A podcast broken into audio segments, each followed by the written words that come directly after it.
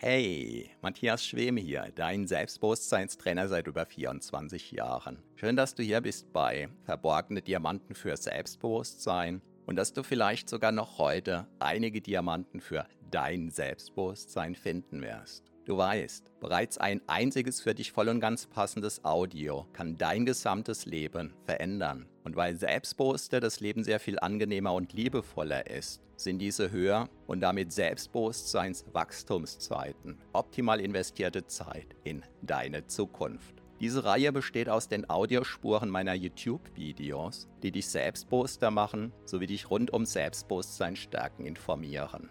Bereits kurz nachdem ein neues YouTube-Video erschienen ist, kannst du hier die Audiospur hören. So wie der stete Tropfen den Stein höhlt, stärken diese Rohdiamanten dein Selbstbewusstsein. Zum Glück sehr viel schneller. Keine Sorge, ein zu viel gibt es nicht. Und solltest du mal dabei einschlafen, kann das die Wirkungen sogar noch vertiefen. Meinen Hauptpodcast findest du auf selbstbewusstseinpodcast.de. So, ganz viel Spaß mit deinem von Episode zu Episode wachsenden Selbstbewusstsein wünscht dir dein Selbstbewusstseinstrainer Matthias Schwem. Fehlgeleitete Spitzenleistungen unseres Gehirns. Hallo und herzlich willkommen. Mein Name ist Matthias Schwem und ich bin Selbstbewusstseinstrainer seit 1997. Heute ist Mittwoch bei uns Papa-Tag als Ausgleich dafür, dass ich am Wochenende meistens im Seminar bin. Und so habe ich meinen Sohn am Kindergarten abgeholt und wir haben den restlichen Nachmittag dann an einem netten Strand hier im fränkischen Seenland verbracht.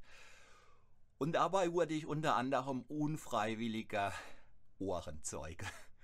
Von einem Gespräch von zwei Personen, ich nenne die einfach mal Person A und Person B, die sich über eine dritte, nicht anwesende Person unterhalten haben. Die nenne ich einfach mal Person C.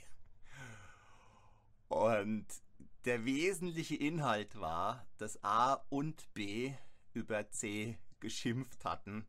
In unterschiedlichen Facetten, in unterschiedlichen Farben. A und B gingen durch unterschiedliche Emotionen durch. Und ich fand das, wie soll ich sagen, wie eine Art absurdes Theater. Ähm, zum Glück waren die beiden Personen nicht allzu nah bei mir, sonst wäre ich ein Stück weggerückt oder wäre ganz woanders hingegangen. Und ich habe das einfach so entspannt auf mich wirken lassen. Ich selbst habe die Sonne genossen, habe die herrliche Szenerie genossen, habe mich ja trotz dieses Gesprächs, trotz diesem Gespräch entspannt. Und danach habe ich dann so dieses Gespräch auf mich wirken lassen und bin so die unterschiedlichen Ebenen durchgegangen, die mir in den Sinn kamen. Ähm, und interessanterweise zuallererst die Ebene der Dankbarkeit. Was meine ich damit? Ich persönlich erlebe es als Luxus im positiven Sinne des Wortes, ähm, dass wir ja, in, in Deutschland und in wenigen weiteren Ländern auf dieser Erde sozusagen die Freiheit haben, eine Stunde lang gar nichts zu tun oder auch über vollkommen irrelevante Dinge zu reden. Damit sage ich nicht, wir sollten diesen Luxus strapazieren, aber das ist ein anderes Thema. So, auf einer weiteren Ebene kam mir in den Sinn, Mensch, was für eine gigantische Leistung unseres Gehirns. Und das meine ich zu 100% anerkennen. Da ist kein versteckter Sarkasmus oder irgendwas dahinter. A und B waren meisterhaft darin, im freien Reden über etwas, ja, aus, aus meiner Sicht vollkommen Irrelevantes. Und ich sag mal, ungefähr eine Stunde lang haben A und B sich wechselseitig angetörnt in Bezug auf dieses Thema und haben sich sozusagen auf immer weitere Höhen ja, hinaufgetörnt. Und wenn ich mir jetzt die Frage stelle, was das für einen Unterschied im Leben dieser beiden Personen bewirken könnte, wenn A und B sich über relevante Inhalte genauso unterhalten wird oder meinetwegen vor Menschen, vor vielen Menschen, weil ein Mensch, der unter vier Augen reden kann, ja, der, kann reden und der kann prinzipiell auch vor 10.000 Menschen reden. Die Fähigkeit des Redens ist dieselbe, was dann gegebenenfalls dazu kommt, das sind erlernte Angst- oder Furchtmechanismus, Mechanismen und die Betonung liegt auf erlernt. Kein Mensch kommt auf die Welt und hat Redeangst. Kein Mensch kommt auf die Welt und hat eine Phobie. Die einzigen Ängste, die definitiv angeboren sind, und zwar bei allen gesunden Menschen rund um diesen Planeten Erde herum, das ist zum einen die Angst vorm Fallen, die hat jeder Säugling, jeder neugeborene Säugling, der gesund ist, und die Angst vor lauten Stimmen. Das ist definitiv angeboren, alles andere ist erworben. Und jetzt ist es so, die meisten Menschen behandeln, ich schweife jetzt ein kleines bisschen ab, ich bin mir dessen bewusst, aber ich habe das Gefühl, es passt dennoch zum Thema.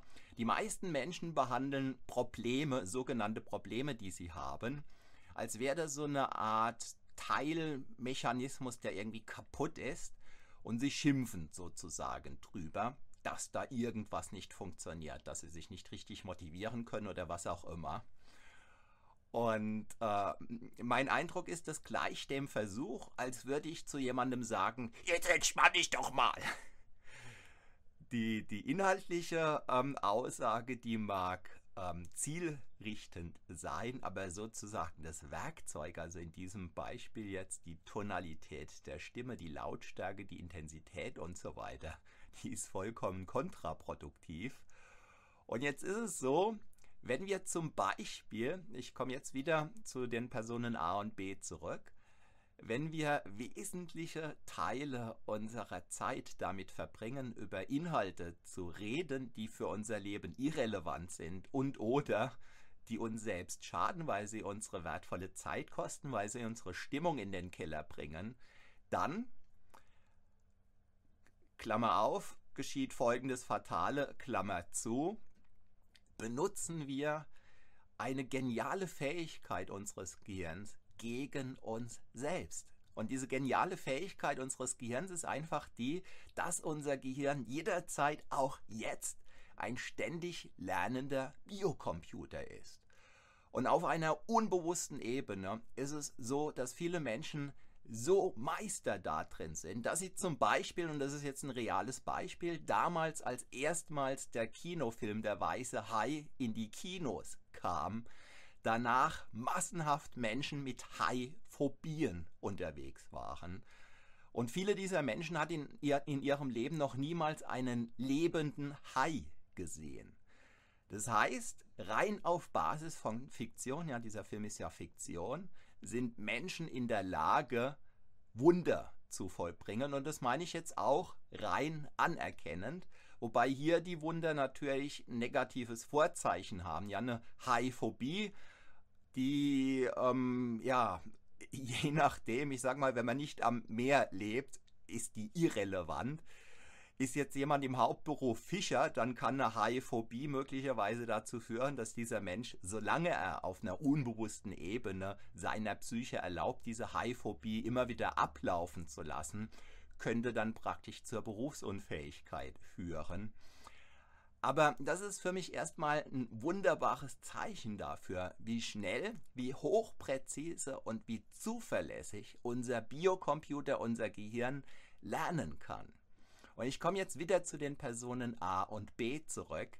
Ich unterstelle den beiden, also die ich nicht kenne, dass sie sich eben der Mechanismen, die sie da ent, also mutmaßlich entgegen ihrem Lebensglück bemühen. Ähm, jetzt war der Satz so kompliziert, jetzt kann ich ihn gerade nicht mehr fortführen. Ähm, ja, ich denke einfach, dass sich im Leben dieser Menschen und nicht nur im Leben dieser beiden Menschen ganz viel verändern würde, wenn diese Menschen, wenn Menschen allgemein sich selbst mehr zuhören würden, unter anderem mit der Frage, nützt mir das, was ich gerade sage? Und meine gefühlte, äh, mein gefühlter Zähler, der sagt mir in 80% aller Fälle, bei mir waren es früher wahrscheinlich noch sehr viel mehr, kommt man dann zu dem schmerzhaften Schluss, nein, das, was ich im Moment gerade so von mir gebe, nützt weder mir noch meinem Gegenüber. Und ich habe viele Menschen erlebt, also mich eingeschlossen in meinen Trainings, wo das auch immer mal wieder, nicht immer, aber immer mal wieder Thema ist, dass diese Menschen, die sich selbst auf dieser Ebene bewusst dazuhören, danach tatsächlich berichten, dass sie in 80, 90 Prozent der bisherigen Gesprächssituationen einfach sozusagen schweigen müssen, weil sie merken, sie hätten die Tendenz, wieder gewohnheitsmäßig Dinge von sich zu geben, die ihnen selbst eben nichts nützen. Und das ist erstmal eine sehr schmerzhafte Erkenntnis, aber eine Erkenntnis, die vom Prinzip her frei macht. Ähm, es entsteht dann oft erstmal so eine Art Vakuum und dieses Vakuum dauert oft Wochen und Monate und es bewirkt, dass der ein oder andere Kontakt abreißt und zwar reißen dann solche Kontakte ab, die praktisch darauf basieren, dass man über irrelevante Dinge sich wechselseitig erhitzt und äh, im Grunde genommen nichts bewegt, außer ein bisschen warme Luft hin und her schiebt. Ja, und wenn man diese Phase durchhält, und dann ist es häufig so, man spürt nach und nach, wie die eigenen Akkus immer voller werden, wie man immer mehr in seine Energie hineinkommt. Und für viele Menschen ist dieses Gefühl tatsächlich mit vollen Akkus unterwegs zu sein, ähm, so positiv, überraschend, erschreckend, dass sie sich äh, ja wundern, ärgern, dass sie damit nicht schon viel früher begonnen haben und einfach freudig in die Zukunft schauen, so aus der ähm, ja, Erwartungshaltung heraus, aus der Freude, aus der Neugierde heraus, was sich da im Leben noch alles verändern kann. Ähm, Willi schreibt mir gerade, wie man Ängste aus dem Biocomputer löschen kann. Ähm, ja, vom Prinzip her, da Ängste erlernt sind, die allermeisten Ängste besteht die prinzipielle Lösung darin, entweder dafür zu sorgen, dass man diese Ängste vergisst oder diese Angstprogramme durch wirkungsvollere, durch ähm, sinnvollere Programme zu überschreiben. Ähm, jetzt die dritte Möglichkeit. Ja, äh, und oder, dass man einfach sein Leben, je nachdem, um was für Ängste es geht, so einrichtet, dass diese Ängste dort drin nicht vorkommen. Ich habe vorhin das Beispiel von dem Fischer und von der Haiphobie gesagt. Ähm, hätte jetzt ein, was weiß ich, Bergsteiger eine Haiphobie, ja, dann ist die für den irrelevant, weil auf dem Berg äh, wird er wahrscheinlich nicht an den Hai denken, vom, vom Prinzip her. Ähm, könnte ich deine Frage jetzt in drei Minuten so beantworten, dass sie jeder anwenden, dass jeder die Lösung anwenden könnte? ja, dann könnte ich dieses Rezept für beliebig viel Geld verkaufen. In diesem Sinne, das ist, kann jetzt natürlich nur eine ähm, sinngemäße, ähm, ein, das Prinzip veranschaulichen, aber natürlich nicht die Details. Ja, ähm, Probleme zu haben und ähm, die, die, das Wort haben war hier nicht zufällig gewählt, sondern ist bewusst gewählt. Ähm, suggeriert ja Besitztum, Besitzstand und man geht eigentlich eher noch dazu über, ähm, zumindest ist das auch die Haltung, die ich teile, dass ein Problem zu haben die Folge einer kognitiven Leistung ist. In diesem Sinn haben wir ein Problem nicht wie einen Pickel, ja, den Pickel hat man, wenn man ihn hat, sondern ein Problem, bleibt dadurch ein Problem, dass man gewisse erlernte Mechanismen, die einem ja, die man sich oft unbewusst eingefangen hat, die man aber im eigenen Gehirn wieder und wieder und wieder bewegt, ähm, dass man das tut. Also man tut sein Problem sozusagen. Und in, insofern ist eigentlich ähm, der Begriff haben, Problem haben falsch, sondern ähm, zutreffender ist dann die Beschreibung, man tut ein Problem. Und ein ganz wesentliches Prinzip im Coaching, wenn es zum Beispiel darum geht, irgendwelche Ängste oder Befürchtungen sich anzuschauen, also der Klassiker ist zum Beispiel die Redeangst, dann geht es nicht um die Frage, wann habe ich die, wann habe ich die nicht, sondern im Kern geht es um die Frage, wie tue ich diese Redeangst. Und wenn ich diese Frage jetzt so kommuniziere, dann mutet die ähm, dir wahrscheinlich vollkommen eigentümlich an. Ja, wie tut man Redeangst? Und in dem Maß, wie man dieser Frage wirklich nachgeht, Und dazu braucht es dann wiederum spezifische Interviewtechniken, spezifische Wahrnehmungstechniken, sodass man dann Schritt für Schritt so etwas wie den kognitiven Code tatsächlich aufschreiben kann. Also im Grunde genommen könnte man sagen, das ist wie ein Computerprogramm, was hochpräzise zum Beispiel dann in bestimmten Situationen zu, ja, mit hundertprozentiger Zuverlässigkeit diese Redeangst ablaufen lässt. Ja, es ist eine kognitive Leistung. Aber ähm, das Kernthema dieses Livestreams sollte eigentlich gar nicht Angst sein, aber gut, so ist es eben manchmal. Live wie im Leben, man äh, will über A und B reden und landet am Schluss bei D. Ja, ich denke, es gibt ganz, ganz viele Menschen, die eigentlich Meister sind im freien Reden, die aber ja über irrelevante Inhalte reden und die selbst den Glaubenssatz haben, so nach dem Motto, naja, mit dem Peter, da kann ich ja quatschen, das ist ja nicht gesprochen, aber ich kann ja nicht vor Menschen reden oder gar auf einer Bühne. Ich finde, das ist ein spannender Glaubenssatz, den man vielleicht coachingmäßig unter die Lupe nehmen könnte. Aber das Problem ist, so etwas kann das Leben dann sehr grundlegend verändern. Und viele Leute, die genießen es anscheinend einfach über irrelevante Inhalte äh, ja, sich wechselseitig anzuturnen und ja, ich würde sagen, den Luxus kann sich leisten, wer mag. Und jedenfalls ähm, hat dieses Gespräch dann vorhin mir dazu gedient, dir vielleicht jetzt den ein oder anderen Impuls zu geben. Und wenn du dir aus diesem Video das ein oder andere rausziehen konntest, dann zeig es mir bitte mit einem Daumen hoch. Ich bedanke mich recht herzlich für deine Aufmerksamkeit. Falls noch nicht geschehen, abonniere gerne diesen Kanal. Ich freue mich sehr, wenn du auch morgen wieder dabei bist. Schau vielleicht mal in die Links unter diesem Video, da könnte das ein oder andere für dich dabei sein. Und in diesem Sinn wünsche ich dir eine gute Zeit. Bis bald. Mein Name ist Matthias Schwem.